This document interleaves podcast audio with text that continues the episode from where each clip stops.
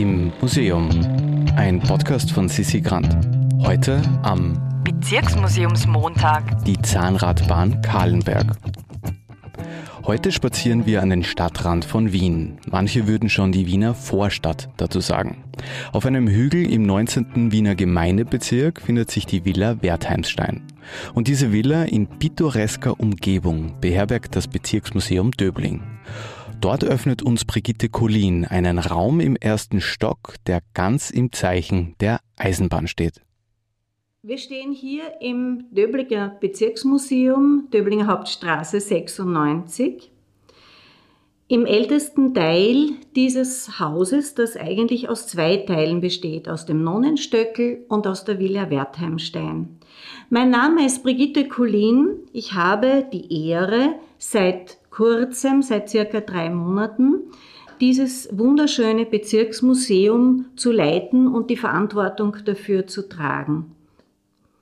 Und heute stehen wir jetzt mitten in diesem wunderschönen Bezirksmuseum vor einem Objekt, das sehr, sehr interessant ist und das ein leidenschaftlicher Modellbauer, nämlich Herr Hosek, der leider voriges Jahr verstorben ist, für uns gebaut hat und dem Bezirksmuseum überlassen hat, nämlich die Zahnradbahn auf den Kahlenberg. Ja, heute ist es sehr einfach. Man setzt sich ins Auto oder in den Autobus und fährt hinauf über die Höhenstraße, die es früher natürlich noch lange nicht gab sondern man musste zu Fuß auf den äh, Kahlenberg wandern oder in Grinzing vielleicht einen Esel mieten, auf dem man dann hinaufgeritten ist. Anlässlich der Weltausstellung 1873 wurde diese Zahnradbahn geplant und nicht nur auf den Kahlenberg, sondern man hat sozusagen daneben unter Anführungszeichen auf den Leopoldsberg auch eine Drahtseilbahn geplant. Doch äh, der Bau der Zahnradbahn auf den Kahlenberg war gar nicht so einfach, denn es mussten ähm, teure Grundstücke von äh, abgelöst werden. Anrainer wollten ihre Ansprüche, Besitzansprüche geltend machen und so hat sich der Baubeginn bis Mai 1873 verzögert. Eröffnet wurde die Zahnradbahn erst nach der Weltausstellung, nämlich am 7. März 1874.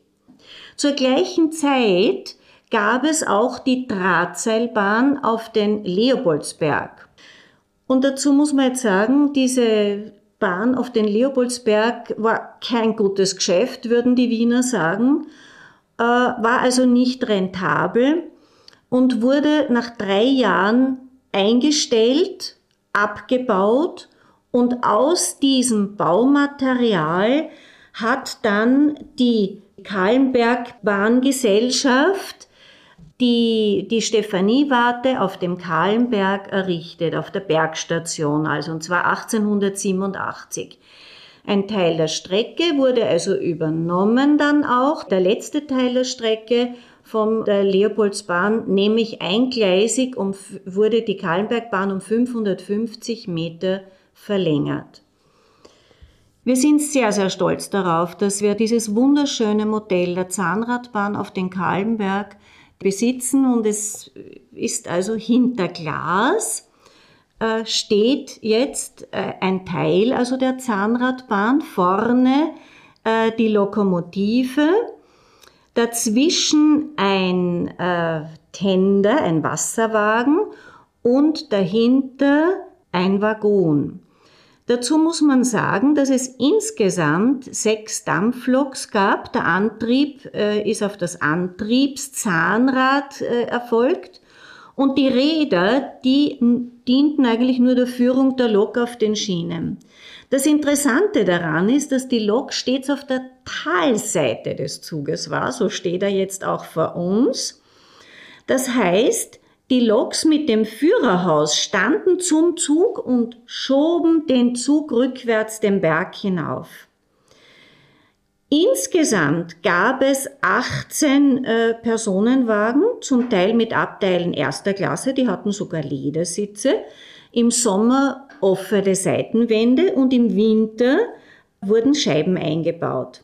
Weiters, und hier sieht man sehr schön den Kesselwagen, führte die, äh, wurden mehrere Güterwagen beziehungsweise eben der Kesselwagen für die Versorgung des Kahlenberges hinaufgezogen, unter anderem mit Wasser. Es gab ja oben kein Fließwasser, ein großes Hotel musste versorgt werden mit Lebensmittel und Wasser. Jeder Zug hatte maximal drei Wagen. Und da sehen wir auf dem Wagen oben einen Sitz, der ist vorbehalten gewesen dem Bremser. Wenn irgendeine Gefahr auf, äh, auf der äh, Bahn sozusagen sichtbar wurde, konnte dieser Bremser ein Signal dem Lokführer geben und bremsen. 1897 wurde sogar der Zug mit äh, Dampfheizung beheizt. Die Fahrt auf den Kahlenberg war natürlich ein, ein richtiges Erlebnis und eine Freude und ein, ein Spaß für die Wochenendausflügler hinaus ins Grüne zu kommen. Und man fuhr durch Weingärten vorbei an schnatternden Gänsen. Manchmal hat sich eine vielleicht auf die Gleise gesetzt, da musste der Bremser äh, sehr achtsam sein und den Zug kurz abbremsen, damit die, die watschelnde Familie über die Gleise wandern konnte.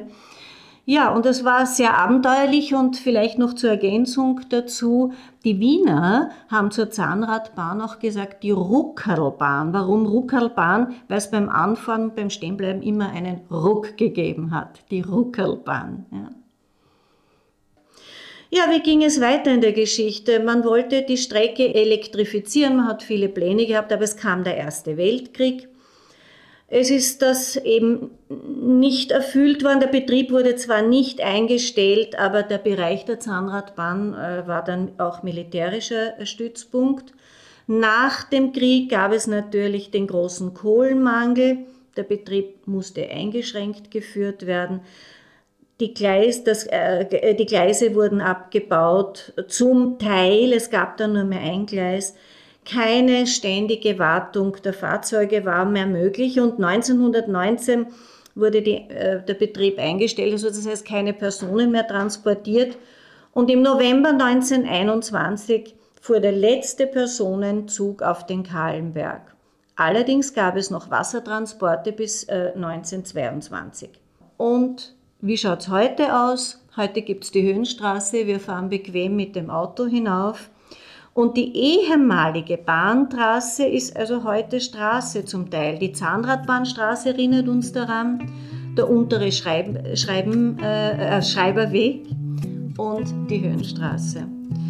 Und die Nussdorfer Talstation, das Empfangsgebäude sozusagen, das Café zur Zahnradbahn, das gibt es noch heute.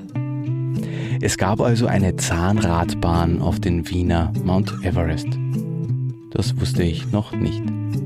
Im Museum ist eine Produktion vom Produktionsbüro Sissi Grant.